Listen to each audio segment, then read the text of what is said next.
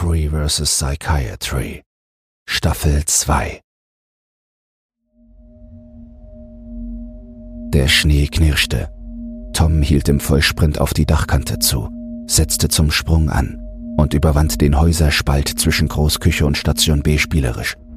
Indem er weiter Meter machte, warf er einen hektischen Blick über die Schulter und sah, wie dieses dicht befällte Kraftpaket Fahrt aufnahm. Wie kommt dieser verfickte Bär hier hoch? Brüllte der vielfache Klickmillionär, während sein Verfolger seinerseits die Schlucht hinter sich ließ und drohte Tom in die Hacken zu fahren.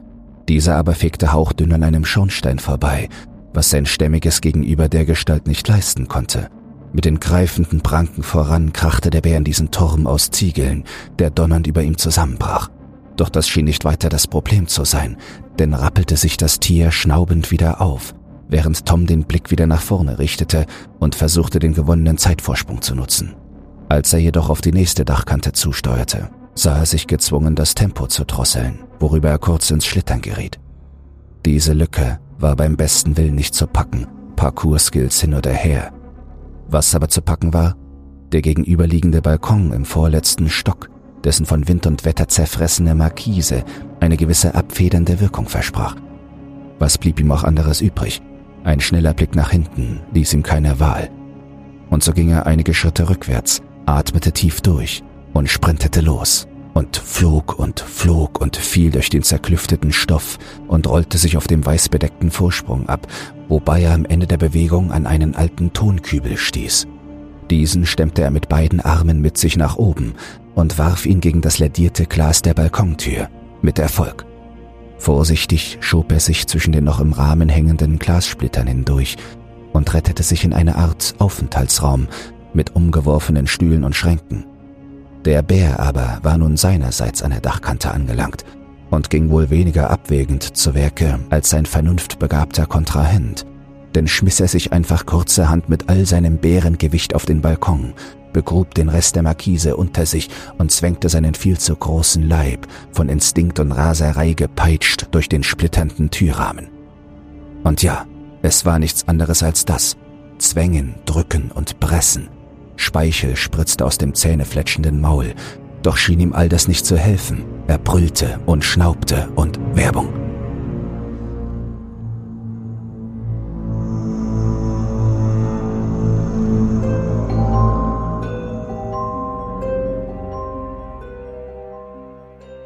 Was zur Hölle hatte ich da gerade gesehen? Ein Braunbär auf dem eingeschneiten Dach einer verlassenen psychiatrischen Anstalt, der Jagd auf einen Kandidaten macht? Nun, nach den Geschehnissen aus Staffel 1 hätte mich eigentlich nichts mehr schocken dürfen. Aber damit hätte ich beim besten Willen nicht gerechnet. Um euch, die ihr die erste Staffel aus unerfindlichen Gründen verpasst habt, kurz ins Boot zu holen. Wir haben es mit dem Reality-Survival-Format Free vs. Psychiatry zu tun, bei dem die YouTuber Daniel Mickey Landauer, Helen Hens und Anton Zarbock angetreten sind, um drei Wochen in einem ausgedienten Psychiatriekomplex zu überleben. Wobei der Aspekt des Überlebens durch das perfide Zutun seitens der Produktionsfirma eine nie dagewesene Dimension erhielt.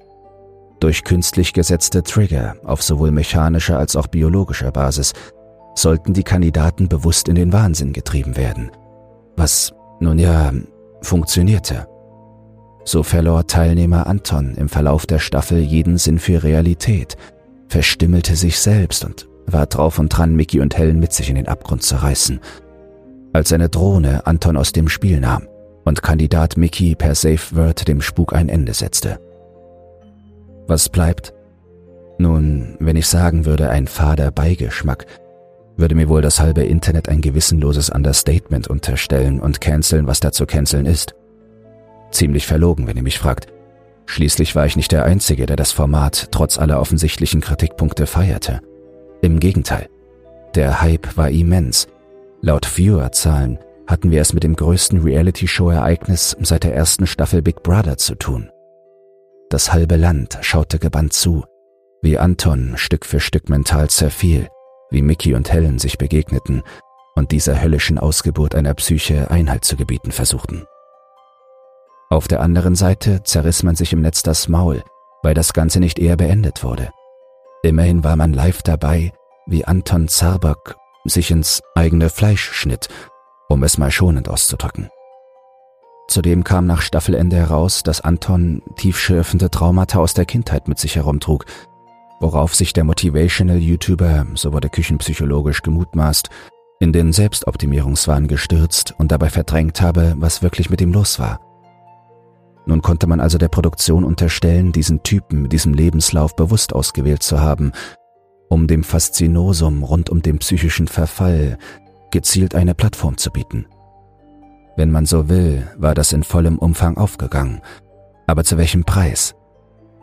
Die Produktion jedenfalls hatte sich damit herausgeredet, dass ja der buchstäbliche Kampf ums Überleben vertraglich fixiert gewesen sei und dass man sich, so stand es im Kleingedruckten, vorbehalte, die Spielstätte zu modifizieren, um dem Survival-Erlebnis eine neue Erfahrungsebene hinzuzufügen. Unter diese Kategorie würden freilich auch die erwähnten Trigger fallen, was von allen Kandidaten per Unterschrift abgesegnet worden sei. Zudem brachte man an, dass einer ihrer mechanischen Trigger, namentlich die erwähnte Drohne, deeskalierend einschritt, indem sie den durchdrehenden Zarbock aus dem Geschehen genommen habe. Und das wohlgemerkt, bevor das vereinbarte Safe Word ausgesprochen worden sei, von dem ja alle Kandidaten schon viel früher hätten Gebrauch machen können. So schlug man sich via TikTok, Reddit und Co. also entweder auf die eine oder andere Seite oder saß zwischen den Stühlen. Das Interesse an den gelieferten Schauwerten aber war so immens, dass sich die Mehrheit dann doch an die mehr oder weniger schlüssig vorgetragene Argumentation der Produktion hielt und einer möglichen Staffel 2 sehnlichst entgegenfieberte. Was den Hype zusätzlich ankurbelte, der Kultstatus und logischerweise auch monetäre Höhenflug, den die drei Kandidaten anhand der Ereignisse eingeheimst hatten, was gerade kleinere und mittelgroße YouTuber dazu anheizte, sich initiativ für eine eigene Teilnahme zu bewerben. Unter den Hashtags Challenge Accepted und My Mind is Mine wurden unzählige Videos unaufgefordert eingereicht, in denen ausführlich dargelegt wurde, warum man das Format trotz aller Kritikpunkte so feierte und warum man sich selbst als geeigneten Kandidaten hielt. Dabei war jetzt natürlich allen klar, mit welchen perfiden Tricks und Triggern die Produktion arbeiten würde. Man zeigte sich jedoch gewappnet, indem man gegen geleaste Drohnen kickboxte oder für drei Wochen in einem Lieferkarton hauste, nur mit einem Strohhalm und einem Loch in der Pappe ausgerüstet. Worauf man jedoch nicht vorbereitet war, dass die Produktion in Staffel 2 einen solchen Grad an Heimtücker auffahren würde – die sich die Kandidaten nicht in ihren kühnsten Albträumen hätten ausmalen können. Drei Menschen, drei Wochen, drei Gegenstände, eine Psychiatrie. Eine sonore Off-Stimme raunte mir das Showkonzept von Staffel 2 entgegen, während die bekannte Orchestermusik ertönte und die Kamera über das schneebedeckte Gelände flog. Bartholdy Innstetten war mit 70 Gebäuden, acht Großköchen und eigenem Kraftwerk die größte Nervenheilanstalt Europas. In den kommenden drei Wochen dient sie unseren drei Kandidaten als Spielstätte zur Auslotung ihrer eigenen psychischen und physischen Grenzen. Wo vor hundert Jahren freigiebig in Gehirnwindungen gewühlt wurde, sind sie auf Messer, Schlafsack und Feuerstahl beschränkt um den verwinkelten Gebäudekomplex sowie das umliegende Waldgebiet nach Nahrung, Unterkunft und Selbsterkenntnis zu durchforsten. Dabei sind sie vollkommen auf sich allein gestellt.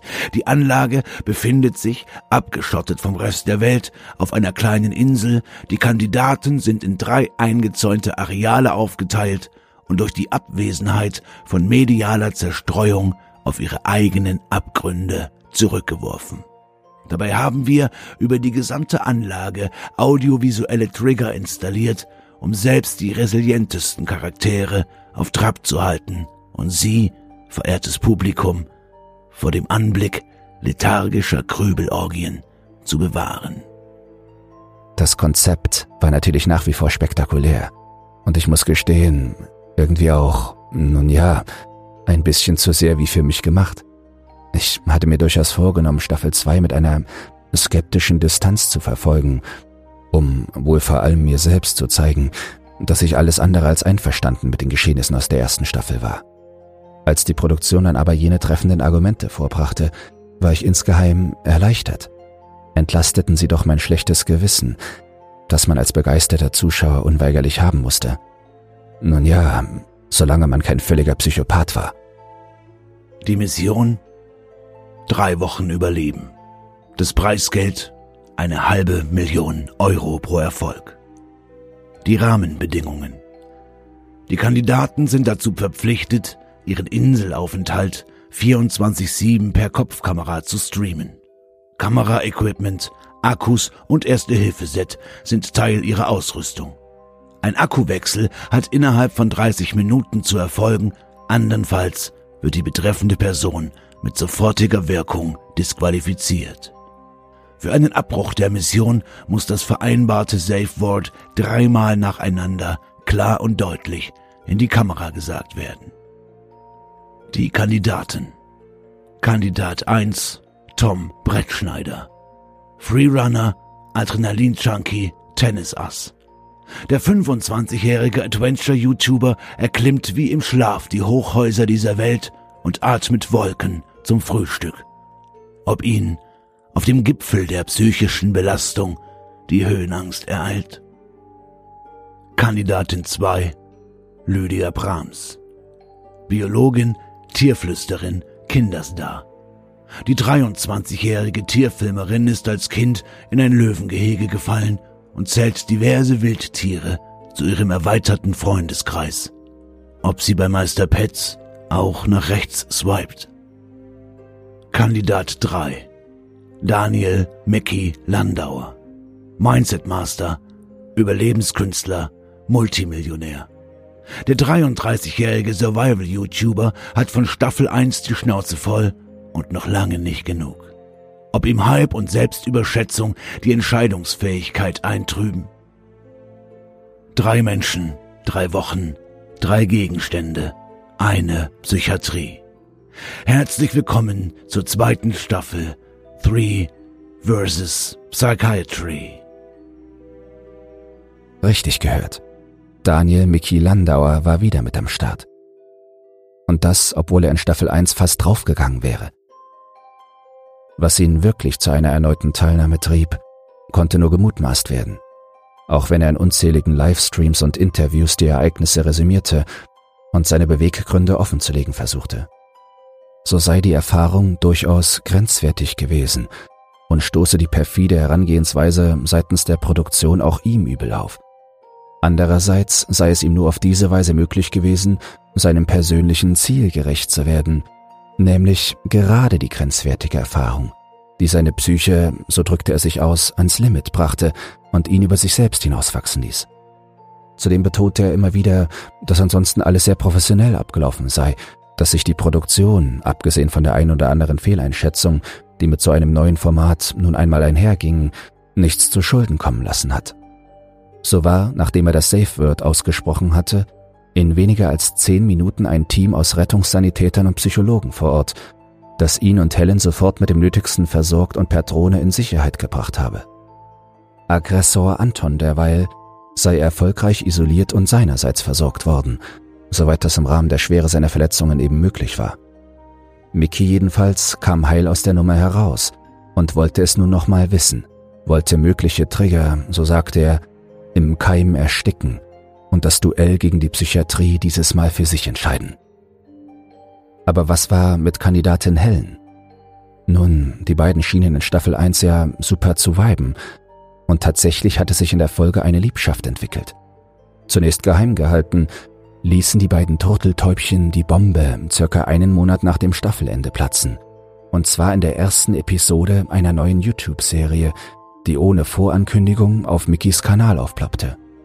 Unter dem Titel Grubenhaus 3.0 wollte man sich, halb ironisch wohl, am gemeinsamen Nestbau betätigen.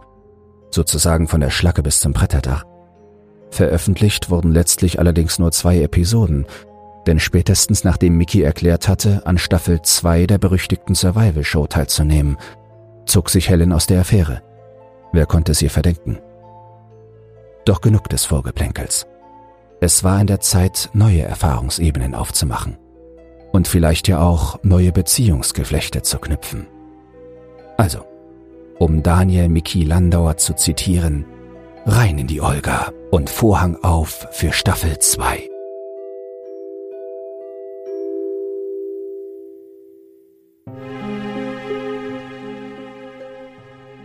Wie in Staffel 1 wurden die Kandidaten in Ein-Personen-Drohnen an verschiedenen Punkten im Gelände platziert.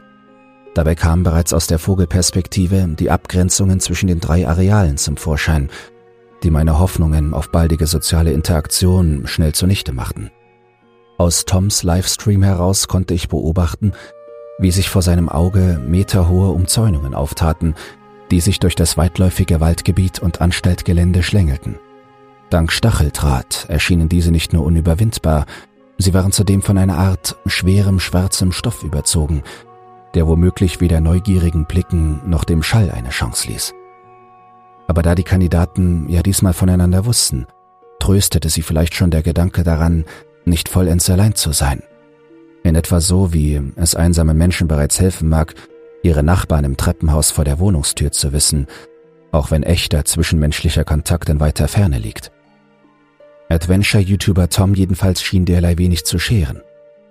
Unter euphorischem Jubel sprang er einige Meter zu früh von seiner Drohne ab und landete weich im zentimeterhohen Pulverschnee in der Nähe des Westflügels.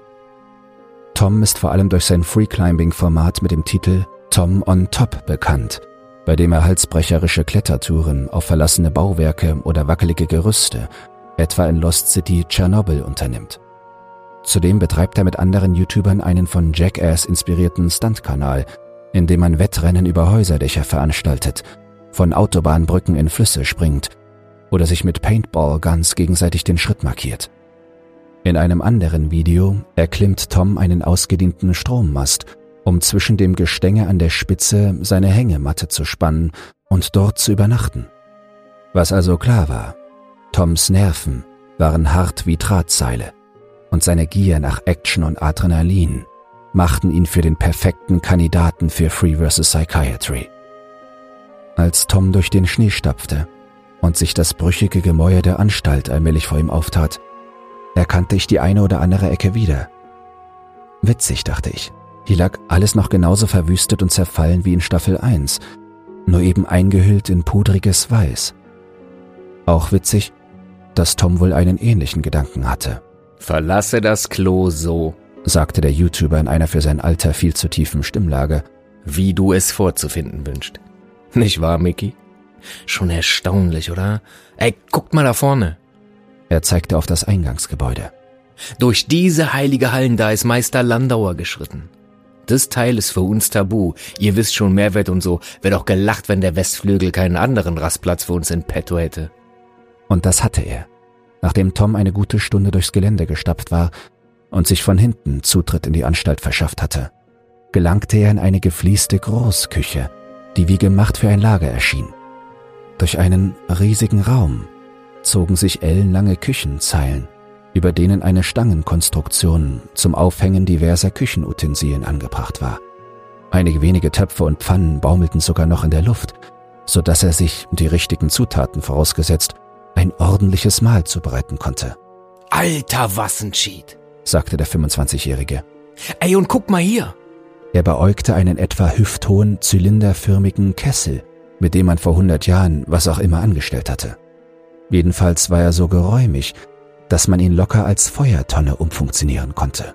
Zu allem Überfluss gab es sogar mehrere von den Teilen, so dass Tom die zerlöcherte Matratze, die er im Nebenraum gefunden hatte, strategisch zwischen einem der Kessel und unter einem Holztisch an der Wand platzieren konnte. Das Ganze versprach vielleicht weniger Nervenkitzel als einige seiner anderen Schlafstätten, doch in Anbetracht dessen, was den YouTuber noch im Verlauf der Staffel erwarten würde, erschien es mehr als angebracht, so viel Energie wie möglich tanken zu können. Tierfilmerin Lydia wurde in der Nähe des Ostflügels abgesetzt. Die Doktorin der Zoologie betreibt einen YouTube-Kanal, indem sie sich auf der Jagd nach seltenen Schnappschüssen in den Lebensraum wilder Tiere vorwagt. Dabei kann man ihren Karriereweg fast als folgerichtig bezeichnen. War sie doch schon mit vier Jahren sowas wie ein Kinderstar, nachdem sie in ein Löwengehege im Zoo gefallen war. Die Löwenmama hatte sie in der Schnauze wieder über die Absperrung gehievt, was nicht nur unfassbar drollig aussah, sondern zufälligerweise auch gefilmt wurde und viral ging. Danach wurde Klein Lüdi immer wieder zu Tierformaten auf YouTube und Fernsehshows eingeladen, glänzte dort mit goldig vorgetragenen Fun Facts und startete im Alter von neun ihren eigenen Tierkanal. Heute, 14 Jahre später, trug Lüdi eine Kopfkamera und befand sich auf dem Gelände dieser eingeschneiten psychiatrischen Anstalt, das sie auf der Suche nach einem geeigneten Schlafplatz durchkämmte. Mit einem ausgedienten Kraftwerk wurde sie bald schon fündig. Turbinen und Rohre führten quer durch eine meterhohe Halle. Überall befanden sich Schalttafeln, Ventile und Knöpfe. Und inmitten eines kleinen, separaten Raums prangte ein Kontrollstand mit allerlei Schaltern und Anzeigern. Zwischen diesem Pult und der Wand dahinter errichtete Lüdi dann auch ihr Lager. So lag sie etwas versteckt und konnte besser reagieren, falls sich des Nachts wer auch immer hierher verirrte. Wer weiß, was die Produktion diesmal vorhat, sagte die 23-Jährige, während sie ein altes Regalbrett ihrer Bettkonstruktion hinzufügte. Würde mich nicht wundern, wenn die einen Bären einfliegen lassen, einfach damit's was zu sehen gibt. Was zu sehen gab es durchaus schon jetzt. Und zwar bei Meister Landauer, wie Tom den Helden aus Staffel 1 zu nennen pflegte.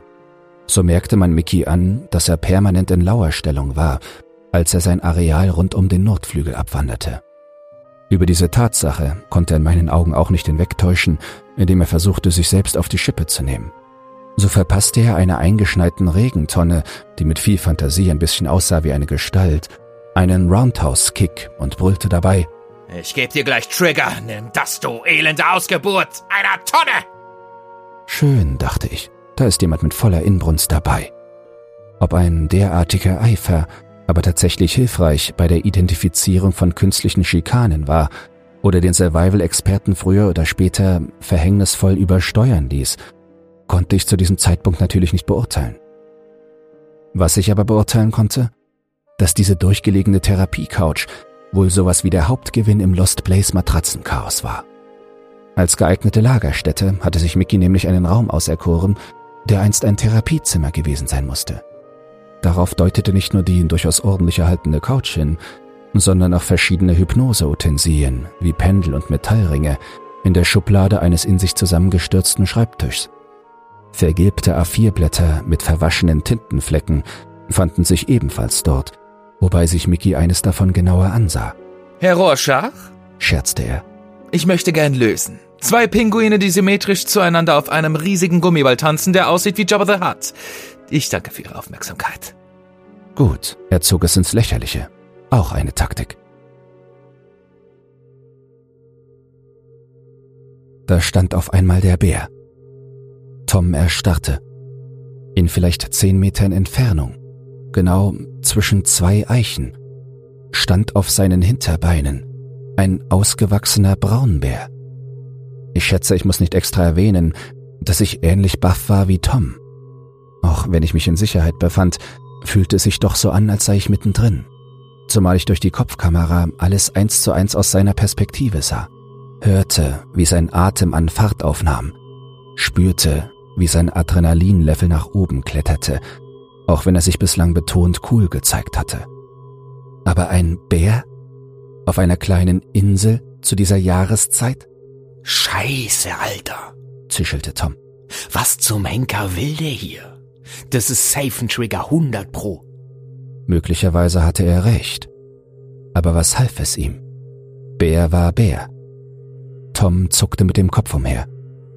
Während er das Tier fixierte, deutete er eine ruckartige Bewegung nach links an, dann nach rechts. Der Bär schien unbeeindruckt zu sein, stand weiterhin an Ort und Stelle. Dann allerdings legte er ganz langsam seinen Kopf schief, als wolle er sagen, was soll der Quatsch? Oh, scheiße, wie war der Spruch? Tom dachte laut nach.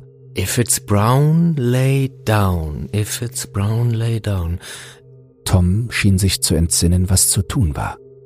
Ich sah, wie er vorsichtig in die Hocke ging. If it's black, fight back. If it's white. Und schließlich flach im Schnee lag. Good night, but He's brown. He's brown. Ein bisschen Schnee im Fell, aber definitiv braun. Ein braunes, braves Kerlchen, nicht wahr? Dem Bären schien Toms veränderte Haltung durchaus nicht entgangen zu sein. Im Gegenteil, er richtete langsam seinen Kopf wieder auf und schnaubte mit einer solchen Wucht und Inbrunst, dass ich es trotz seiner Entfernung zum Mikrofon locker vernehmen konnte. Da Tom ihn die ganze Zeit über fixierte, entging mir ebenfalls nicht, wie sich das gewaltige Tier auf alle Viere fallen ließ und mit den Vorderfüßen abwechselnd auf den Boden stampfte, so dass der Schnee zur Seite spritzte. Ich war nun wahrlich kein Experte, aber wenn das keine Drohgebärde war, Ey, scheiße, was denn jetzt los? flüsterte Tom. Das steht so nicht im Skript. If it's brown, if it's brown, if it's brown. Und der Bär wetzte los. Woraufhin auch Tom seine Haltung korrigierte.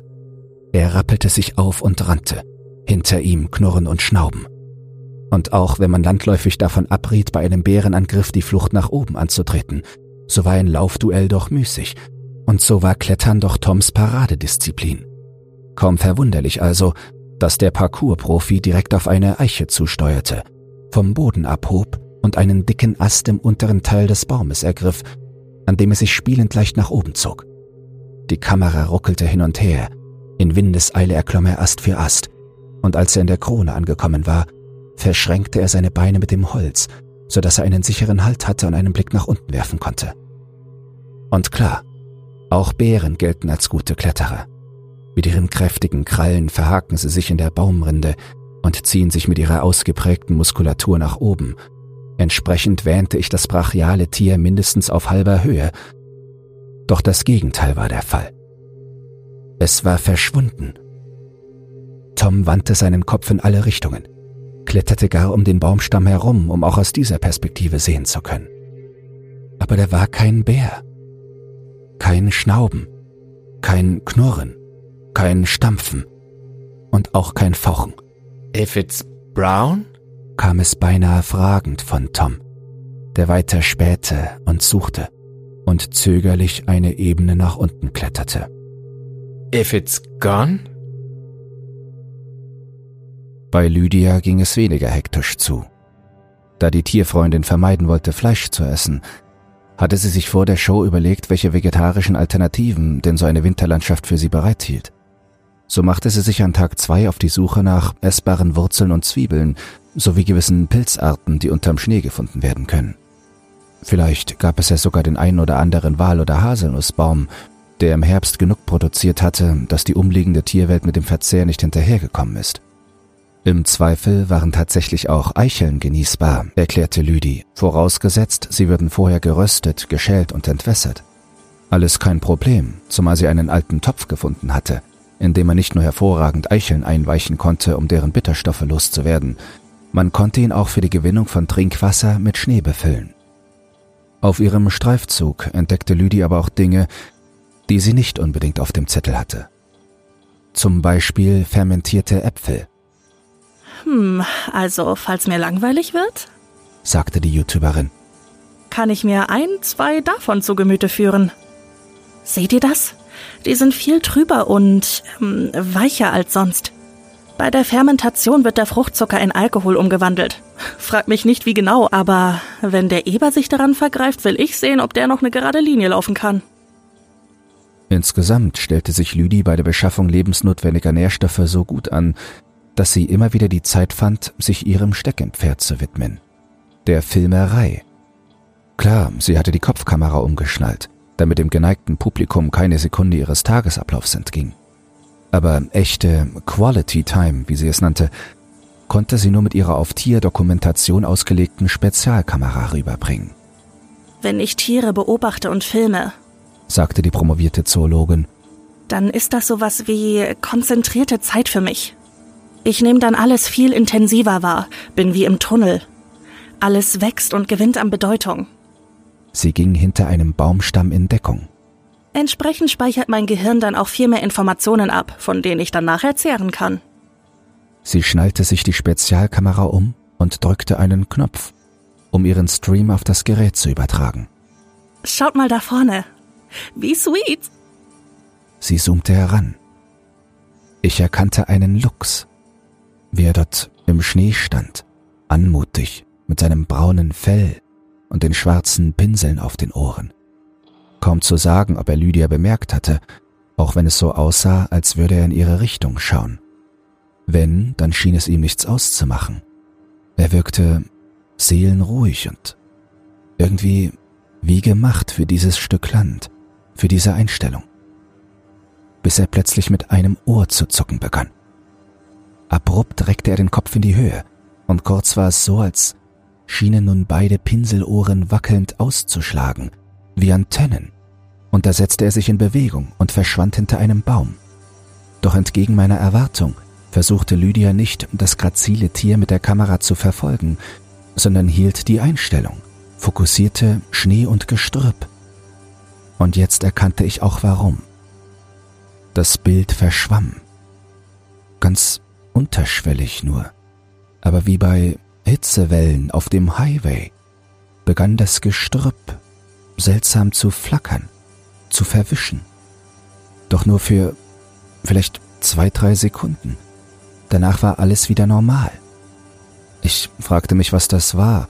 Vielleicht hatte die Kamera einen Aussetzer oder musste erst warm laufen. Immerhin hatte Lydia sie erst vor wenigen Augenblicken angeschmissen. Die Tierfilmerin aber hielt weiter am selben Bildausschnitt fest, als ahne sie, dass da noch etwas käme. Und nun ja, sie sollte recht behalten, denn da stach der Kopf einer schwarzen Ratte aus der Schneedecke hervor. Dem kleinen Nager klebte Schnee am Fell, und während er mühsam an die Oberfläche kletterte, kamen auch schon zwei weitere Rattenköpfe zum Vorschein. Einer vorne rechts und einer in der Mitte. Na, wo kommt ihr denn so plötzlich her? wunderte sich Lydia. Und es hörte nicht auf, denn ein weiterer Nager drückte sich zwischen zwei seiner flauschigen Kollegen nach oben. Nicht alle auf einmal, scherzte Lydia, wobei im Unterton bereits eine gewisse Unsicherheit mitschwang, die nun vollends kippte, da zwei, drei, vier, fünf, sechs weitere Ratten um ihren Platz am Tageslicht buhlten, so dass das einst unberührte Schneegewand von der Geschäftigkeit der Tiere zerklüftete und sich ein wuseliges Schwarz auf meinem Fernsehbildschirm ausbreitete. Und es hörte nicht auf. Die Ratten pflügten unbeholfen durch den Schnee. Einige sanken nach Zentimetern des Fortschritts wieder ein und verschwanden. Andere reckten ihre Nasen schnuppernd nach vorn, stoben in verschiedene Richtungen, büßten kurz ihr Hinterteil ein, um sich dann kletternd wieder emporzuhieven. Die meisten aber kamen letztlich gut voran und der Kamera immer näher. Lydia derweil war entweder zu fasziniert, um auch nur irgendetwas zu ändern, oder aber starr vor Apathie und Unglauben, so dass sie einfach weiter draufhielt. Als eine einzelne Ratte schließlich Lydias Baumstamm erklommen hatte und mit ihrer behaarten Nase an die Linse stieß, schreckte die Tierfilmerin plötzlich hoch und nahm die Beine in die Hand, so dass ihre um den Hals baumelnde Spezialkamera nichts außer ruckelnde, vorbeifliegende Winterlandschaft zeigte.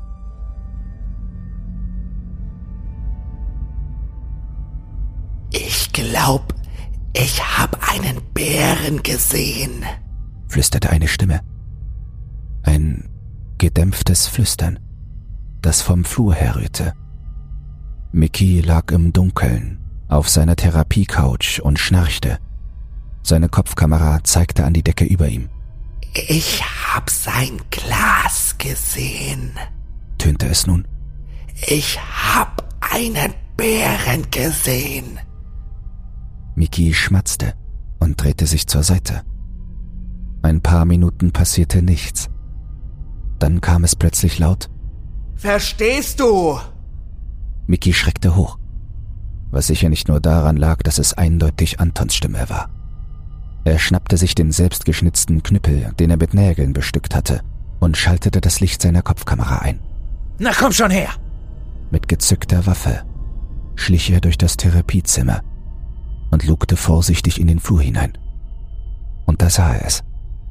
An der Decke hing eine Gestalt, deren langer, schwarzer Umhang fast den Boden berührte. Sie machte durchaus den Eindruck eines menschlichen Wesens, Jedoch waren seine Gliedmaßen seltsam verbogen, als wären sie gebrochen und dockten in unmöglichen Winkeln an den Beton über ihm an. Der Kopf dieses Dings war starr zur Decke gerichtet. Lange, schwarze Haare hingen daran herunter. Und als der Lichtkegel es traf, begann es laut und hastig zu atmen, als befände es sich auf der Flucht.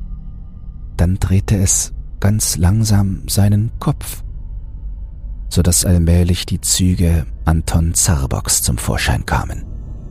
Wie zum Schrecken erstarrt.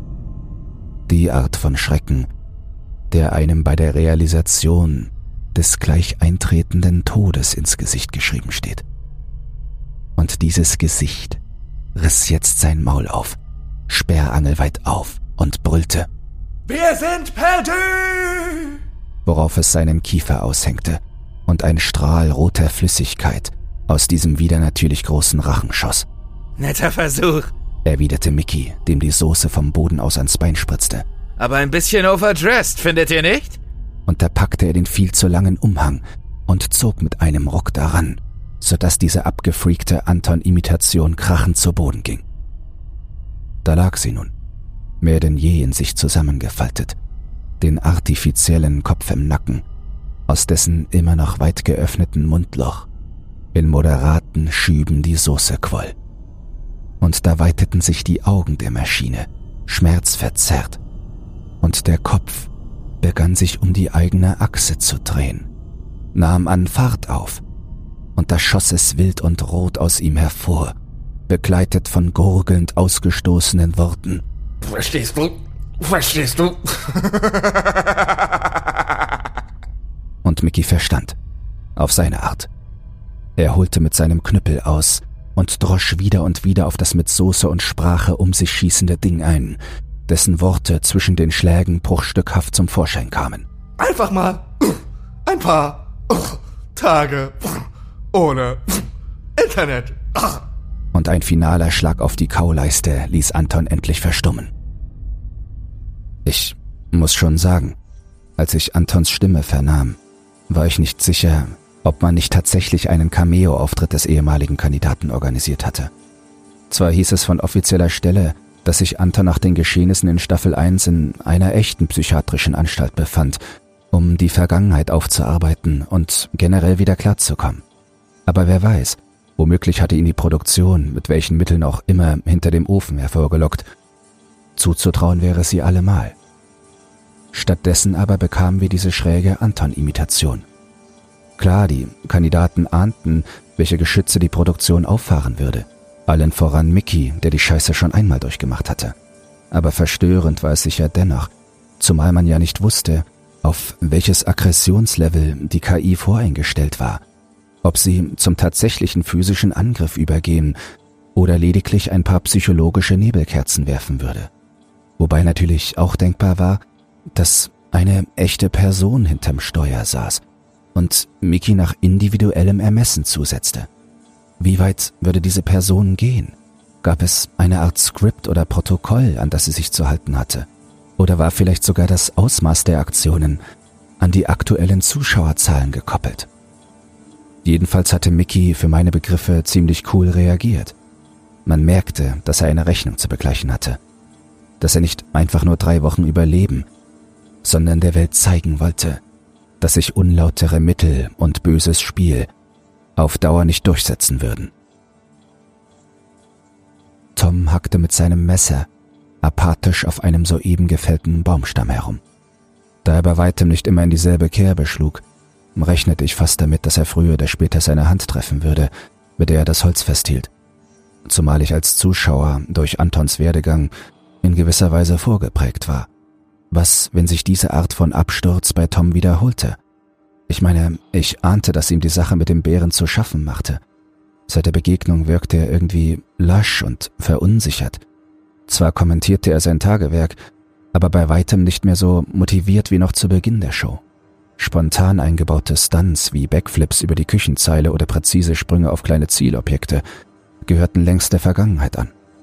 Er beschränkte sich darauf, seinem Publikum die wichtigsten Informationen zu übermitteln und seine dringlichsten Bedürfnisse zu befriedigen, um die verbleibenden zwei Wochen irgendwie zu überstehen. Dabei bemerkte ich durchaus, dass es in ihm arbeitete, dass er etwas verschwieg. Und ich sollte recht behalten. Denn plötzlich unterbrach Tom die hackende Bewegung, hielt kurz inne und rammte sein Messer in den Stamm, so dass es stecken blieb. Ich kann das nicht, setzte er an. Er zog sich die Kamera vom Kopf und hielt den Fokus auf sein Gesicht. Ich wollte das irgendwie verdrängen, wollte cool sein, aber es wird euch ja kaum entgangen sein, dass ich seit einigen Tagen nicht ganz bei mir bin, ne?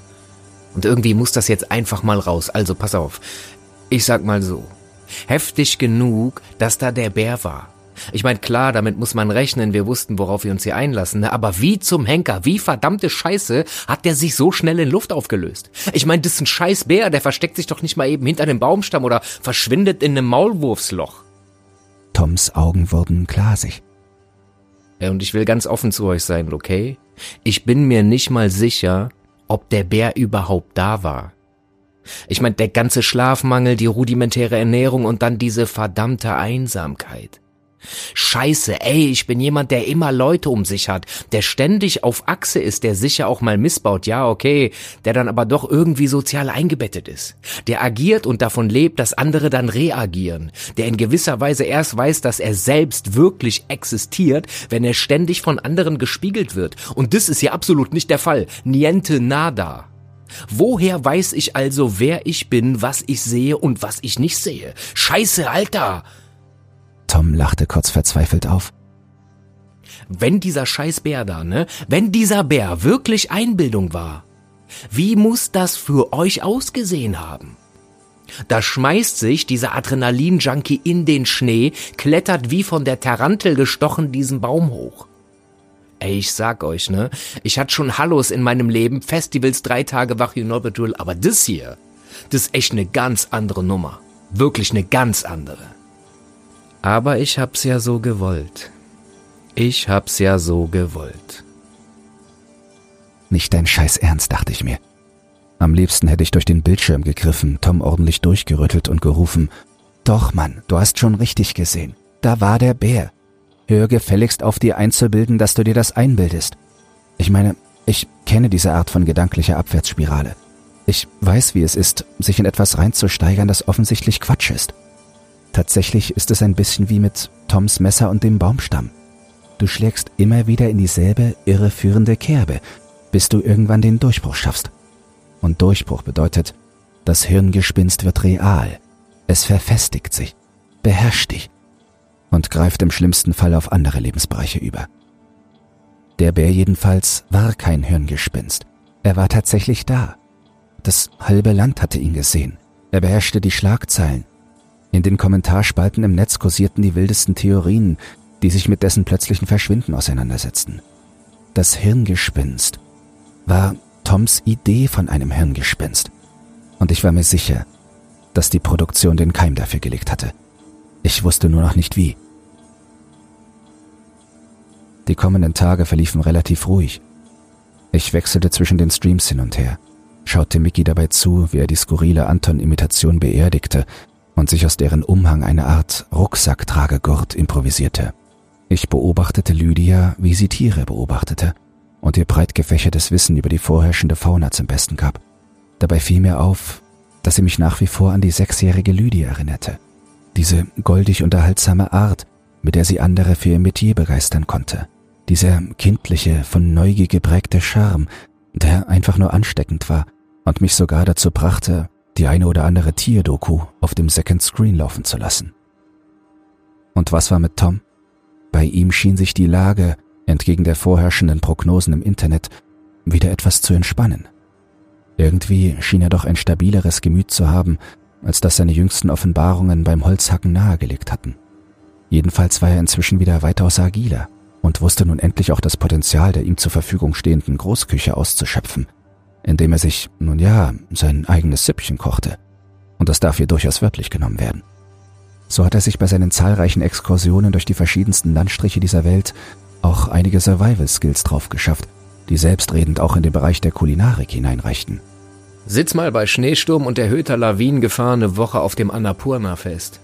Erzählte der Kletterprofi, während er die Nadeln einer Tanne abstreifte. Da wirst du erfinderisch. Diese grünen Zahnstocher hier sind tatsächlich ziemlich nahrhaft. Vitamin C, Ballaststoffe, alles, was das Herz begehrt. Auch Hagebutten und Walnüsse landeten in Toms Topf.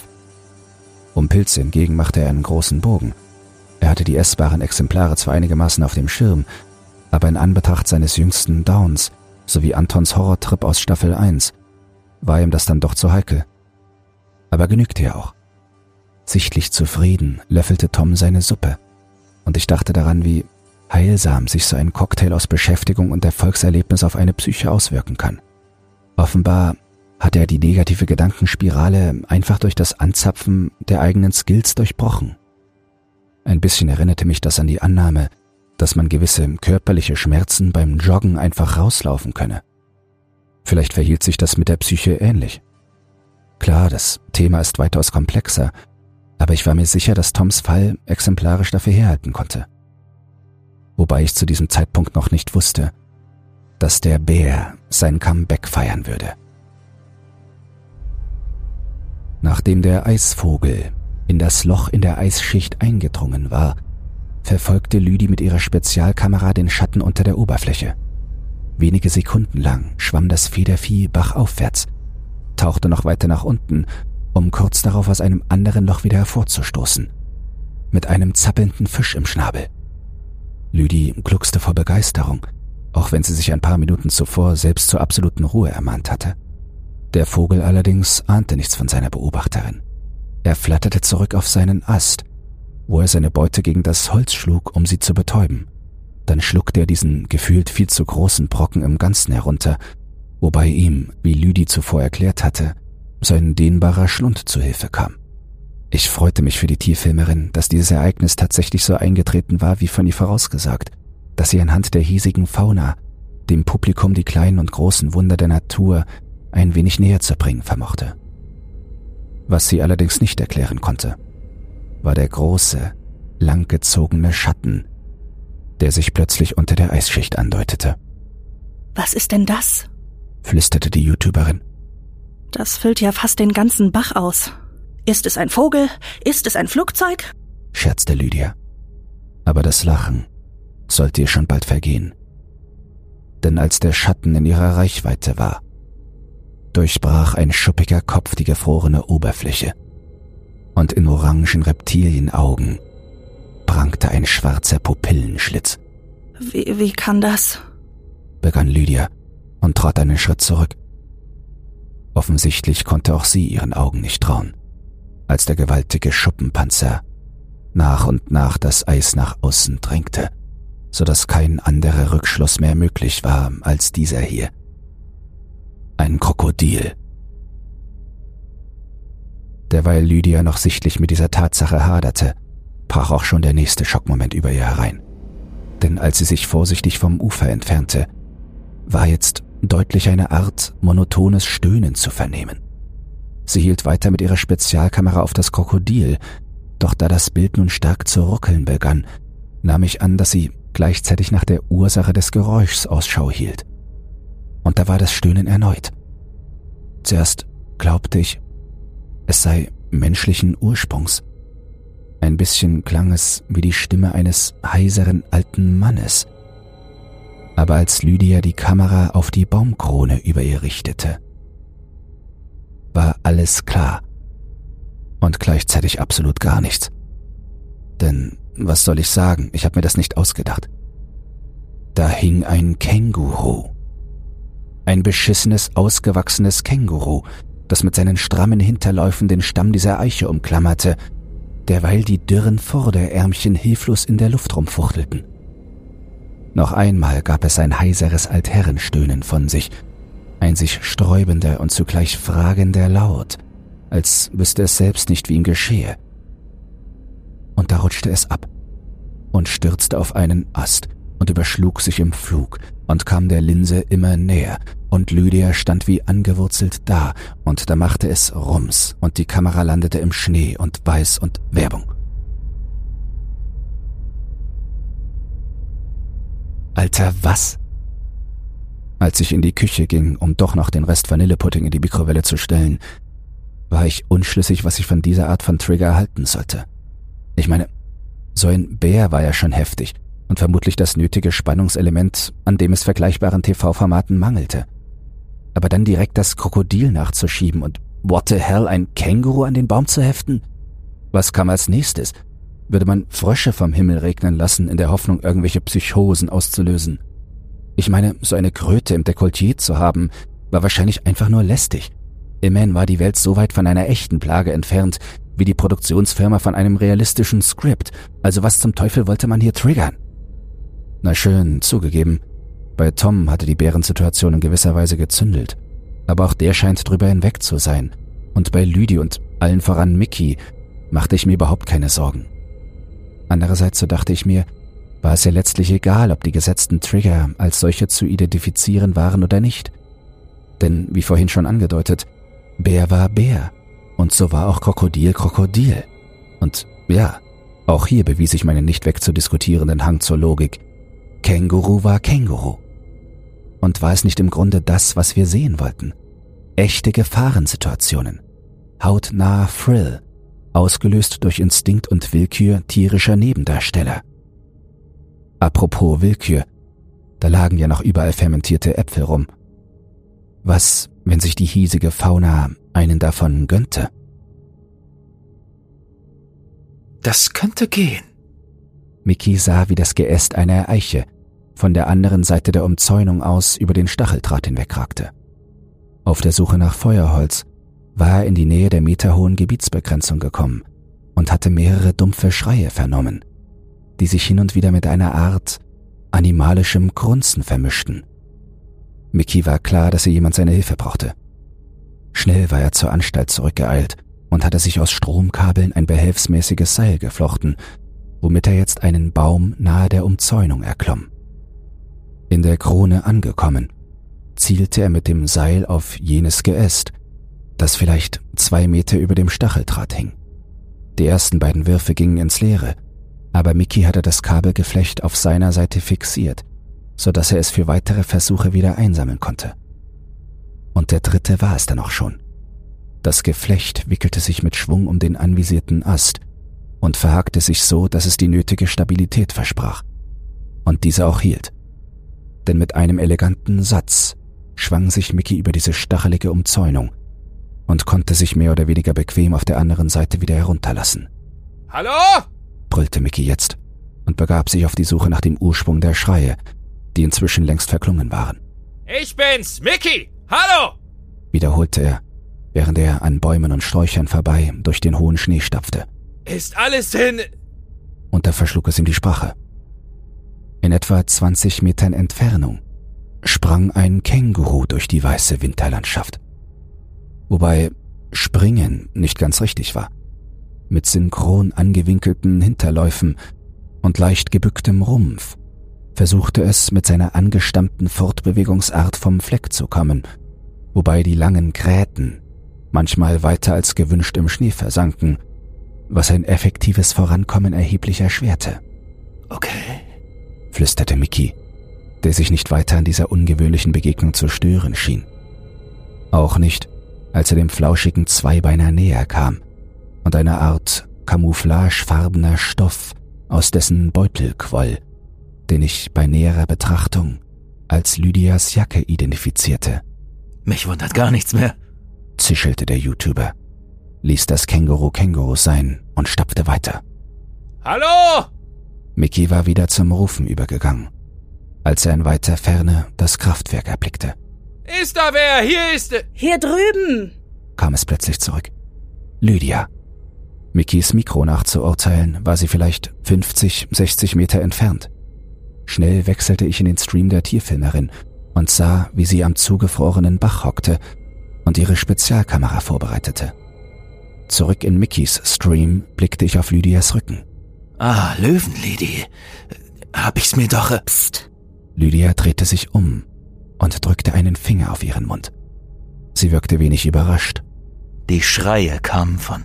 fuhr Mickey flüsternd fort, hielt dann allerdings inne, als er ihren halb zerfetzten Fließpullover und einige oberflächige Kratzwunden an ihrem Hals entdeckte. Scheiße, war das etwa? Sei still, zischelte Lydia und winkte ihren Mitkandidaten zu sich. Dieser schien endlich begriffen zu haben und hockte sich neben sie. Lydia nickte ihm bestätigend zu und zeigte nach oben in die Baumkrone. Siehst du das? Was meinst du? Dieses Flimmern.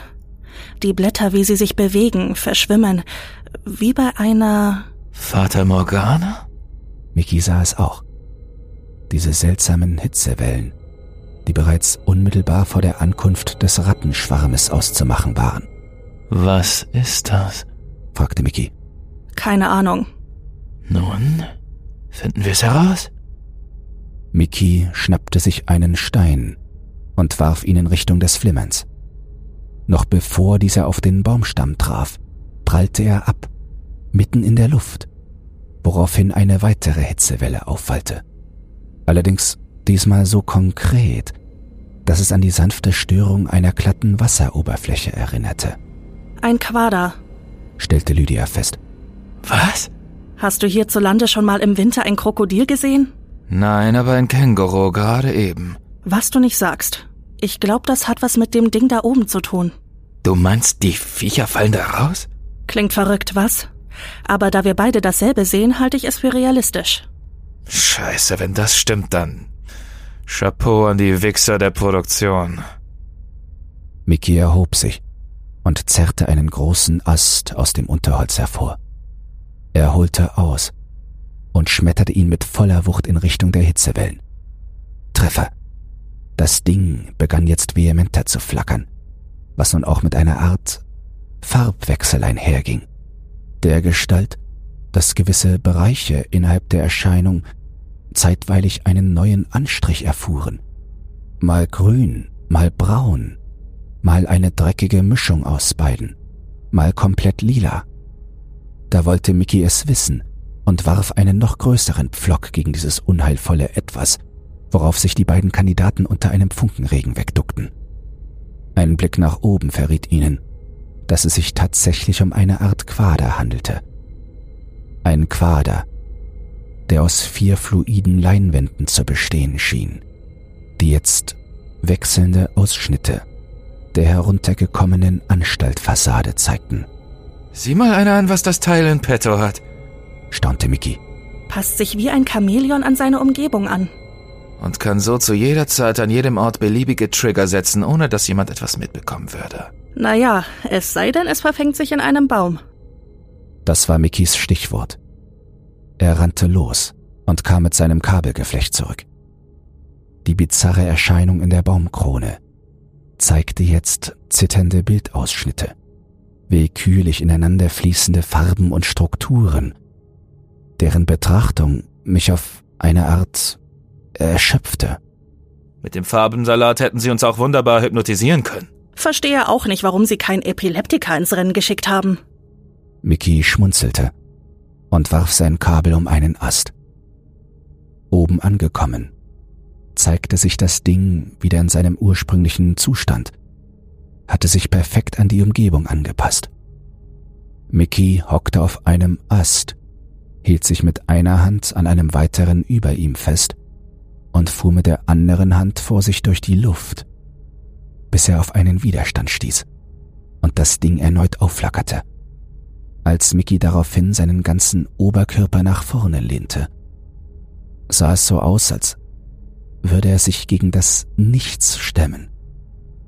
Aber mit Erfolg, denn schossen nun zitternde Hitzewellen gen Boden, so dass Lydia einen Sprung zur Seite machte und das Ding mit lautem Knall neben ihr aufschlug. Als sich Funken und Rauch verflüchtigten, kam eine Wüstenlandschaft zum Vorschein. Dann ein schattiger Abschnitt unter einer Autobahnbrücke. Dann ein eingeschneites Dach dann ein Weizenfeld mit sich sanft im Wind wiegenden Ähren. Im Schnelldurchlauf wechselte diese quaderförmige Leinwand weitere thematische Richtungen durch. Sumpf, ICE, Labor, Farm, Fabrik und machte schließlich Halt bei einem Ausschnitt eines modern eingerichteten Wohnzimmers, der ein Stück Couch und die türkise Tapete dahinter zeigte. Und nicht nur das. Mickey entdeckte in der Tapete einen kleinen schwarzen Schlitz, der nicht zur projizierten Szenerie passte und hin und wieder weißlich aufblitzte. Er ging näher heran, fuhr mit der Hand über den Schlitz. Und tatsächlich, hier deutete sich des magischen Quaders physische Gestalt an. Also schob er sein robustes Survival-Messer in die Rille und bog das Material mit aller Gewalt auseinander, so dass zunächst ein sanftes Flackern über Couch und Tapete hinwegwallte, das Ding jedoch schließlich nachgab und zwei metallische Türen donnernd auseinanderschlugen. So sieht man sich wieder, sagte Lydia, als sie in die orangen Augen des imposanten Reptils blickte.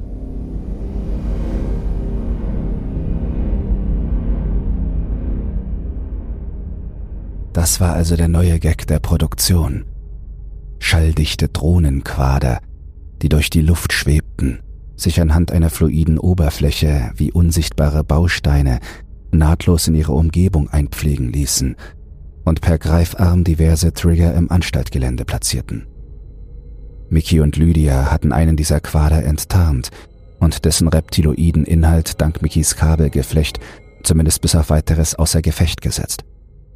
Aber sie waren zu zweit und schienen auch psychisch gefeit gegen die mehr oder weniger subtil gesetzten Schikanen der Produktion. Was aber war mit Tom und seinem Bären? Nun, Tom schien sein Repertoire jetzt vollends ausschöpfen zu können. Namentlich betraf das seine Kletterkunst. Als ich zwei Tage nach den Ereignissen rund um den flimmernden Quader mal wieder an Toms Stream wechselte, filmte er sich dabei, wie er in schwindelerregender Höhe an einer Dachkante stand. Und zwar in der Form, dass einer seiner Schuhe zur Hälfte über die Kante hinausragte. Vor ihm ging es bestimmt 40 Meter in die Tiefe, was ihn allerdings wenig zu jucken schien. Wer Tom nicht kannte, hätte ihm wohl unterstellen können, lebensmüde zu sein, doch gehörte diese Art von Nervenkitzel zu seinem Tagesgeschäft. Und zwar buchstäblich. Er lebte davon, dass er den Tod regelmäßig zu einem Duell auf Messers Schneide herausforderte. Einerseits verschaffte er sich dadurch seine kontinuierliche Dosis an Adrenalin, andererseits litt, bangte und fühlte sein Publikum mit ihm mit, was ihm nicht nur viel Bewunderung, sondern auch horrende Werbeeinnahmen einbrachte. Um sein Geschäft mit den Extremsituationen am Laufen zu halten, ging es für Tom natürlich darum, sich immer wieder selbst zu übertreffen und neue Herausforderungen in aller Herren- und Damenländer zu suchen. So wunderte es mich kaum, dass er jetzt wieder auf seine Kopfkamera wechselte und den sicher zwei Dutzend Meter hohen Schornstein auf dem Dach der psychiatrischen Anstalt Bartholdi in Stetten erklomm. Oben angelangt bot sich ein ähnliches Bild wie aus der Drohnenperspektive zu Staffelbeginn. Während ihm der Wind um die Ohren pfiff, überblickte Tom das gesamte Anstaltareal mitsamt seinen meterhohen Umzäunungen, Lydias Kraftwerk und auch den Waldabschnitt, in dem Mickey und Lydia aufeinander getroffen sind, meinte ich ausmachen zu können. Der Großteil meiner Konzentration galt allerdings Tom selbst, auch wenn ich wusste, was er auf dem Kasten hat und in seine Fähigkeiten vertraute, was dennoch heftig in welch schwindelerregender Höhe er sich befand, so dass mir schon beim Zusehen schlecht wurde. Zudem war ich immer noch nicht ganz sicher hinsichtlich seines psychischen Zustands, auch wenn er die Sache mit dem Bären gut weggesteckt zu haben schien und sich zuletzt stabil gezeigt hatte. Dass ich allerdings doch nicht ganz auf dem falschen Dampfer war, verrieten Toms nachfolgenden Worte der eine Hand am metallischen Griff der Schornsteinspitze, eine andere am Selfie-Stick direkt in die Kamera sprach. Leute, ich will ehrlich mit euch sein. Der Wind pfiff so laut, dass ich konzentriert hinhören musste, um alles zu verstehen. Ihr seht mich jetzt hier in verbesserter Form, ne? Und einige von euch werden wahrscheinlich denken, dass ich die Geschichte mit dem Bären am Ende doch ganz gut verdaut hab. Naja, das ist ein Teil der Wahrheit. Ich war schon überrascht, ne, wie ich die ganze Situation eingeordnet habe, dass mich das so durcheinander gebracht hat. Und ich nicht wusste, ob das jetzt Einbildung war oder nicht. Ich meiner Psyche quasi zugetraut habe, die falschen Schlüsse zu ziehen. Jetzt fing es auch noch an zu schneien. Zarte Flöckchen rieselten ins Bild, was Tom allerdings nicht zu interessieren schien. Inzwischen bin ich aber safe davon überzeugt, dass sein Verschwinden entweder ein dummer Zufall war, dass er vielleicht doch in irgendeinen Graben gefallen ist oder was weiß ich, irgendwie sein Interesse verloren und einfach krass schnell Land gewonnen hat. Wisst ihr, wie schnell so ein Bär ist? Bis zu 50 Stundenkilometer schnell. Allmählich hefteten sich mehr und mehr Flocken an die Linse, worauf Tom kurz dagegen blies, auf dass sie sich verflüssigten. Eine weitere Möglichkeit ist, und das halte ich sogar für viel wahrscheinlicher, dass die Produktion hier ihre Finger im Spiel hat. Und ihr fragt euch jetzt vielleicht, warum ich da nicht schon eher drauf gekommen bin. Und ich sag euch, ey, wirklich berechtigte Frage. Immerhin ist das doch genau das Game, genau die Challenge, wegen der wir hier angetreten sind. Weil die ihre Tricks ausspielt, um uns Kandidaten hinters Licht zu führen. Aber ey, ich schwöre euch, das Format hier, ne, wäre nicht annähernd so erfolgreich, wenn die Produktion ihre Sachen nicht verdammt gut machen würde. Und vielleicht habt ihr ja mitbekommen, wie die das angestellt haben. Vielleicht fasst ihr euch auch gerade an den Kopf und denkt, warum sieht dieser spindeldürre Kletterdude den Wald vor lauter Bäumen nicht? Aber ich schwöre euch, ne, ihr seid nicht in der Situation hier. Ihr seid nicht hier. Ihr... Er machte einen Kameraschwenk, so dass man in den drohenden Abgrund unter ihm blicken konnte. Ey, ich hab Hunger, ich schlaf kaum, die Einsamkeit. Aber ich will nicht jammern. Ich will, ich will nicht jammern. Das ist der Deal. Was ich eigentlich sagen will. Ich weiß jetzt, was mich wirklich mürbe macht. Und ich weiß, wie ich das besiegen kann. Ich bin stärker als die. Ich traue meiner Wahrnehmung. Jetzt hielt er die Kamera ganz nah vor sein Gesicht und brüllte. My mind is mine! Als Tom wieder unten auf dem Dach angekommen war. Stand da der Bär. Diesen Abschnitt kennt ihr bereits. Tom nahm die Beine in die Hand, sprang von Dach zu Dach und ließ den Bären durch eine Körpertäuschung in einen Schornstein stürzen. Abschütteln konnte er ihn allerdings erst, nachdem er über einen Balkon in eine Art Aufenthaltsraum geflüchtet war und das dicht befällte Ungetüm im Türrahmen stecken blieb. Als Tom vorbei an umgefallenen Tischen und Aktenschränken durch ein angrenzendes Zimmer trabte, hörte er es aus der Ferne noch brüllen und schnaufen. Keine Einbildung, brachte er hechelnd hervor, wobei ich meinte, so etwas wie Erleichterung in seiner Stimme auszumachen. Er beugte sich nach vorne, stützte die Hände auf die Oberschenkel und holte tief Luft. Dann wiederholte er Keine Einbildung. Alles cool. Alles cool. Er klopfte sich den Schnee von der Kleidung und ging weiter. Er bog in einen langgezogenen Gang ein, zu dem kaum Tageslicht vordrang, da die Türen der angrenzenden Zimmer geschlossen waren. Scheiße. Alter, was ist das für ein Geruch? stellte er angewidert fest und schaltete das Licht seiner Kopfkamera ein. Langsam schritt er den Gang entlang. Er leuchtete auf schief hängende Gemälde an der Wand, die teilweise bizarre Figuren und Formen erkennen ließen, womöglich Erzeugnisse ehemaliger Insassen. Einige der Bilder waren heruntergefallen. Insgesamt war der Boden zugemüllt von maroden Brettern, Gegenständen und Scherben, so dass es unter Toms Sohlen knirschte. Ey, wenn ihr das riechen könntet. Beißend, faulig. Glaubt mir, ihr wollt nicht in meine Haut. Und da sah er es. Am Ende des Ganges lehnte eine Gestalt an der Wand. Als Tom näher trat, stöhnte er erschrocken auf. Scheiße, ich kenne den. Sir, brauchen Sie. Doch Tom sprach nicht weiter da er mit dem Lichtkegel jetzt über die aufgeplatzte Bauchpartie fuhr, aus der ein glitschiges Durcheinander an Innereien quoll. Dann leuchtete er wieder nach oben, dem Toten mitten ins Gesicht. Und da erkannte ich ihn. Die vor Angst und Schrecken wirr verzogenen Züge gehörten Martin Fekir, einem mehr oder weniger bekannten Comedian, der zuletzt wegen diverser Vorwürfe sexueller Übergriffe für Negativschlagzeilen gesorgt hatte und daraufhin in der Versenkung verschwunden war. Schnell zückte ich mein Handy und googelte. Die letzten Nachrichten waren zwei Wochen her und ergaben keinerlei Zusammenhang zu Free vs. Psychiatry und schon gar keine Hinweise auf seinen möglichen Tod. Als Tom noch näher trat, wusste ich auch warum. Die Leiche war frisch. Denn sah ich jetzt das Blut, das unter Martens charakteristischer Wollmütze hervortrat und langsam seine Stirn hinunterlief. Als Tom das Blut berührte, stellte er fest, dass es warm war. Er schien sich kurz sammeln zu müssen, da sein Licht auf den Boden zeigte, hielt es dann aber wieder auf die inzwischen blutüberlaufenen Züge Martin Fekies und lüpfte vorsichtig dessen Mütze, woraufhin der in Bindegewebe und Blut gebettete Schädel zum Vorschein kam. Ein Anblick, der Tom dazu brachte, sich zu übergeben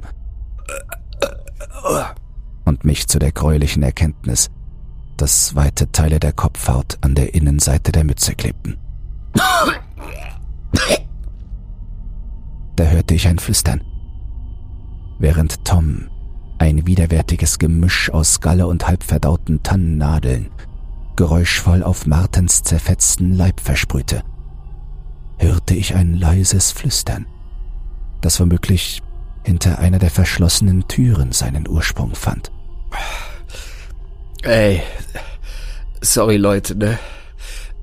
Tom schien diese sanft wispernde Stimme über seinen Ausbruch überhört zu haben.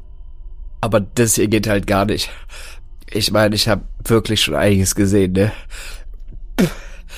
Aber das hier. Und da war es wieder. Eine Art unbestimmtes, dumpfes Zischeln.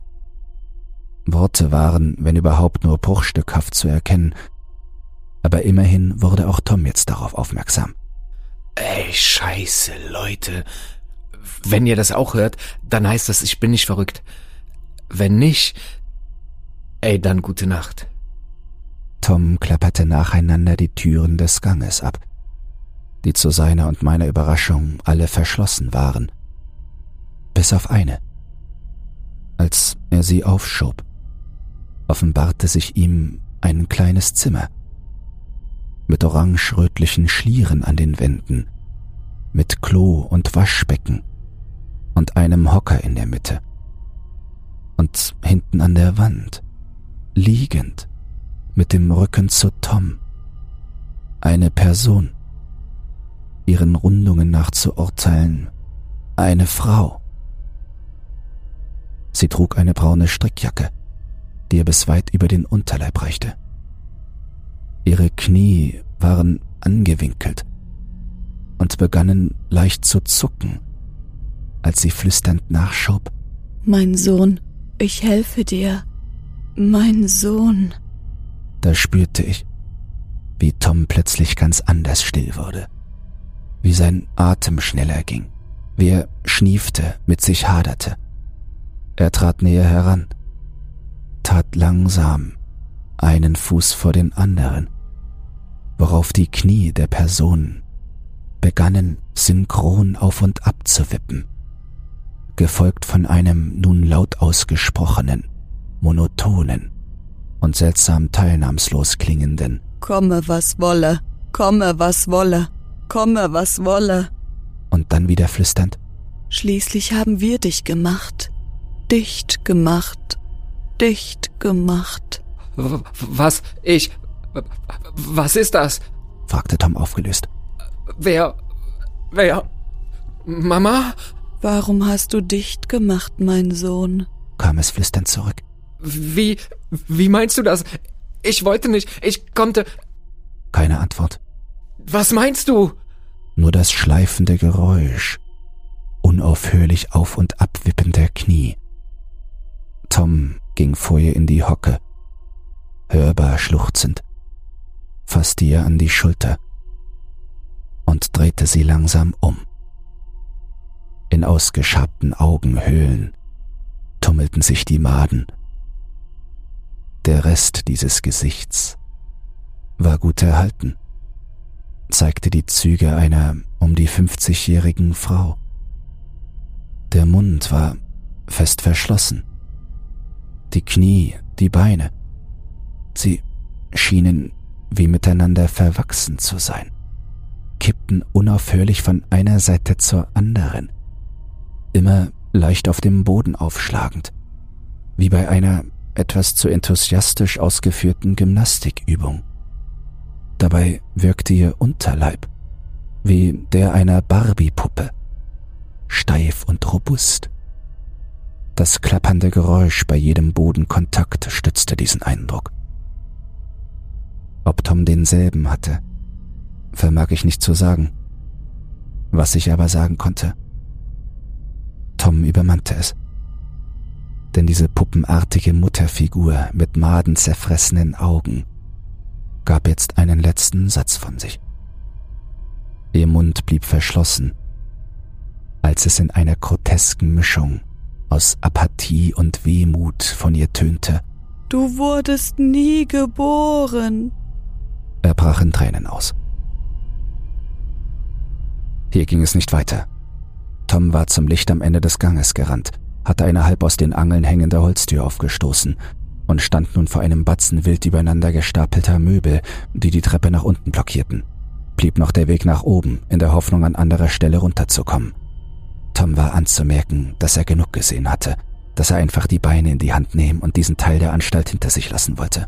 In Windeseile überwand er die Stufen, rannte durch einen weiteren Gang sprang über umgestürzte Aktenschränke, stieß ein paar Türen auf und machte sich schließlich schmal, um unversehrt durch das zerbrochene Glas einer zweiflügeligen Tür zu passen. Hier tat sich ein größerer Saal vor ihm auf, dem weite Teile des Bodens fehlten. Eine gewaltige Lücke in der Mitte des Raumes trennte den vorderen vom hinteren Teil und legte den Blick auf den Saal darunter frei. Eine Bibliothek mit Lesetischen und hohen Bücherregalen, teilweise umgestürzt, teilweise freistehend oder fest an der Wand verankert. Da die Entfernung zum Boden zu groß war, besann sich Tom auf seine Kletterskills und ließ dieses Loch mit einem Wallride hinter sich, um vom hinteren Teil des Raumes aus auf eines der Bücherregale überzusetzen und entlang der Regalböden hinabzusteigen. Unten angekommen, sah Tom das schwebende Gewand, dieses Drohnending mit dem schwarzen Umhang, das den durchdrehenden Anton gegen Ende von Staffel 1 gepackt und aus dem Spiel genommen hatte. Kaum hörbar surrend hing es unter der Decke. Das Gewand fiel wie ein sanft wallender Vorhang bis über die Eingangstür, und als Tom sich näherte, sah man, wie sich aus dem oberen Ende des Stoffes Antons Kopf herausdrückte. Ein ausgemergelter, schmerzverzerrter Anton-Kopf, der wie fehl am Platz wirkte. Ein Fremdkörper an dieser schwarz behangenen Apparatur. Tom jedenfalls hielt inne. Statt den Vorhang anzuheben, darunter hindurchzuschlüpfen und diese Erscheinung hinter sich zu lassen, schaute er, zögerte er und Anton, bist du das? rief Tom aus sicherer Distanz. Was? Was machst du da? Das schwebende Gewand hing weiter starr in der Luft. Das Anton-Gesicht blieb dumpf und schmerzverzerrt.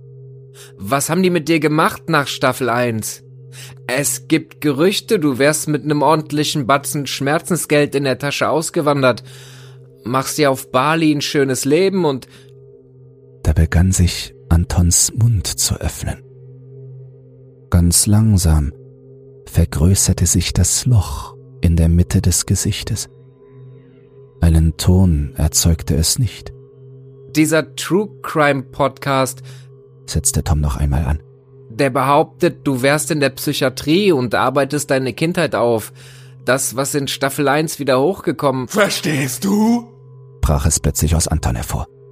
Tom wich zurück da nun auch ein schallendes Gejaule einsetzte, begleitet von einem anfallartigen Kopfnicken, indes das Gewand in der Mitte auseinanderging und einen halsabwärts gehäuteten männlichen Körper entblößte. die rötlich schimmernde Textur aus Sehnen und Muskeln wurde gehalten von vier monsterartigen Pranken, die jetzt kurz an Anton rüttelten, worauf sich dieser Haufen Fleisch verkrampfte und zu einer Art unbeholfenen Abwehrhaltung zusammenigelte. Was ist das? brüllte Tom. Zittrig, fassungslos. Das kann nicht stimmen. Du bist nicht hier, das ist nicht wahr. Doch, Tom, kam es jetzt von Anton, worauf sich sein Fleisch wieder entspannte und die Gliedmaßen wieder schlaff am Körper runterhingen. Traue deiner Psyche. Die äußeren Umstände sind enorm, aber du bist nicht verrückt. Traue dem, was du siehst. Nein, das kann nicht sein, dass du hier bist. Es kann nicht sein, dass du sprichst. Du bist halb tot. Wenn du wüsstest, Tom. Die Produktion hat mich fürstlich entlohnt, damit ich dieses kleine Schauspiel hier abziehe um dich zu verwirren, Tom. Niemand wird sich die Haut abziehen lassen für so ein bisschen. Erinnere dich, Tom. Ich hab mir das selbst angetan. Ich hab den Grundstein gelegt. Die Produktion hat mein Werk nur vollendet, hat mich erleichtert, um diesen überflüssigen Ballast Erinnere dich, Tom. Jeder Baum beginnt mit diesem einen inneren Strang. Und der wahre Baum endet auch mit diesem einen inneren. Halt deine beschissene Robofresse! kam es plötzlich von hinten.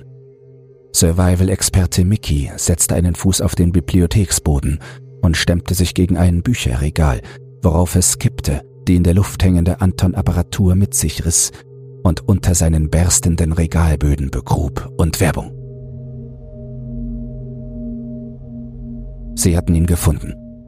Da ich Mickys Stream etwa die letzte Stunde auf dem Second Screen hatte, wusste ich, dass Lydia und er den Schneespuren ihres kletterbegabten Mitkandidaten gefolgt waren. Klar, sie ahnten nichts von Toms Struggle aber wenigstens galt es, die Nachricht chamäleonartiger Drohnenquader zu überbringen. Und wenn sie schon mal da waren, konnten sie natürlich Tom auch gleich bei der Beseitigung lästigen Triggergesocks zur Seite springen. Falls er sich das überhaupt gefallen ließ. Scheiße, was? wunderte sich Tom über seine unverhofften Gäste. Mickey? Ihr. Ihr habt den platt gemacht. Der hätte. Du glaubst diese Scheiße doch nicht etwa? entgegnete Mickey. Ich traue meiner Wahrnehmung. Das mag ja sein, aber. Das war nur eine Attrappe. Vermeldete Lydia. Das gehört zum Spiel. Du wirst nicht glauben, was mit KI und Gentechnik heutzutage möglich ist. Tom wankte. Ihr. Ihr habt es auch gesehen. Hey, wach auf. Mickey bemühte sich um einen kameradschaftlichen Ton. Alles cool. Das war ein Trigger. Einer von vielen. Du bist Tom. Freerunner. Wir kennen uns. Wir haben mal kurz geschrieben wegen dieser mehrtägigen Gipfeltour. Ich bin mir da nicht so sicher. Woher weiß ich, dass ihr nicht irgendwelche Trigger seid? Scheiße, ich. Mickey konnte es nicht fassen. Lydia hingegen ergriff das Heft des Handelns. Die junge Tierfilmerin trat an Tom heran und strich ihm mit zwei Fingern über den behaarten Unterarm. Hier, Fleisch und Blut. Tom verfolgte die Berührung. Er biss sich auf die Unterlippe und schaute auf zu Lydia. Du wirst nicht glauben, was mit KI und Gentechnik heutzutage möglich ist, sagte er und schob ihr sein Messer in die Hüfte. Bevor Lydia begriffen hatte, wie ihr geschehen, krachte der Bär durch die Decke. Das dicht befällte Ungetüm war in dem vorderen Teil des zerklüfteten Etagenbodens eingebrochen und schlug bauchwärts auf einem frei im Raum stehenden Bücherregal auf, sodass dieses wie ein Kartenhaus in sich zusammenfiel. Während Tom wohl aus einer Art Übersprungshandlung heraus mit seinem Messer vor dem reglosen Bären herumfuchtelte, kümmerte sich Mickey um Lydia, stützte sie und wickelte ihr ein herausgerissenes Stück Drohnengewand um die klaffende Wunde. Dann nahm er seine Kopfkamera in die Hand, filmte Anton, wie er dem Bären geistesabwesend durchs Fell fuhr richtete den Fokus auf sich selbst und murmelte in einer Mischung aus Verzweiflung und Scham das vereinbarte Safe Word in die Linse. Wir sind perdu, wir sind perdu, wir sind perdu. Tierfilmerin Lydia röchelte. Als Mickey den Arm um sie legte, um sie zur Tür zu geleiten, spuckte sie Blut. Sie drehte sich noch einmal um, betrachtete den imposanten Prädatoren, der sie bei der Entstehung ihrer Dokumentationen ein ums andere Mal in die Bredouille gebracht hatte, der es doch aber niemals böse meinte, der durch Zufall in die Rolle des am Ende der Nahrungskette thronenden Raubtiers hineingeboren wurde. So wie Tom es eigentlich nicht böse meinte, als er den Faden verlor, als er über die extremen Belastungen der letzten Tage vergessen hatte, wer er war. Nimm Abstand, Tom, brachte Lydia schwer atmend hervor. Komm mit uns, flieh! Tom betrachtete sein Abbild in der rot verschmierten Schneide. Doch wirkte es nicht so, als galt es hier viel zu überlegen. Du bist nicht real, rief er. Viel zu perfekt mit deiner Passion, deinem Mut, deinem Schaffensdrang, deinem, äh, wie für mich erdacht, nach einem Baukastensystem zusammengefügt von höherer Macht. Und ob Berechnung oder Zufall, genau in diesem Moment erscholl ein Lautsprecherknacken, gefolgt von der ruhig aber bestimmt klingenden Intro-Stimme Safe-Wort bestätigt. Bitte folgen Sie der Markierung. Tatsächlich. Am Boden leuchtete jetzt ein gelber LED-Streifen auf, der in Richtung der zweiflügeligen Eingangstür verlief. Letzte Chance! rief Mickey in etwas harscherem Ton, wohl in der Hoffnung, ihren apathischen Mitkandidaten doch noch wachrütteln zu können. Aber keine Chance. Und war es dann auch zu spät? denn hob der Bär jetzt seinen Kopf und patschte, wohl halb umnachtet noch, wie aus einem Reflex heraus, mit einer Pranke um sich, wobei diese, ob Berechnung oder Zufall, mit Toms Kniekehlen kollidierte, was ihn zu Fall brachte und mit dem Kopf voran in ein abgesplittertes, speerartig nach oben ragendes Holzstück des Regales stürzen ließ. Der Bär befand sich weiter in der horizontalen, da er immer wieder den Kopf hob und mit seinen Bärenpranken unwillkürlich in der Luft herumruderte, sah es so aus, als schwanke auch er jetzt, erschöpft und schwer getroffen, zwischen Aufraffen und Kapitulation.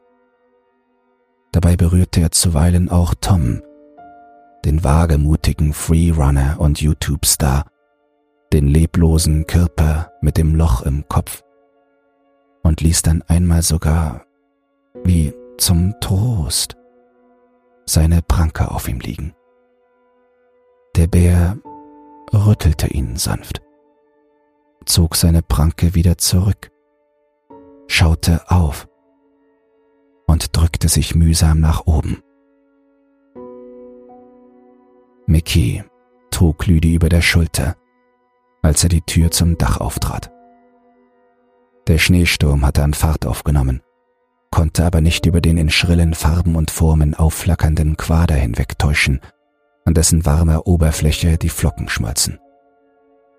Als Mickey das Ding erreicht hatte, taten sich die metallischen Türflügel auf, was den Blick auf einen großzügig ausgepolsterten Innenraum freilegte, in dem hier und da ein Büschel Fell von turbulenten Manövern zeugte. Zwei platzsparend angewinkelte Greifarme fuhren von der Decke herunter, offenbar um Lydia in Empfang zu nehmen. Doch Mickey schaffte es alleine. Als die Tür zufiel, hatte ich keine Macht mehr über den Stream. Zu sehen war jetzt der Sturm, die Blutspur im Schnee, der schrill leuchtende Drohnenquader, dessen fluide Außenwände sich in das Logo von Free vs. Psychiatry verwandelten. Und da hob er ab.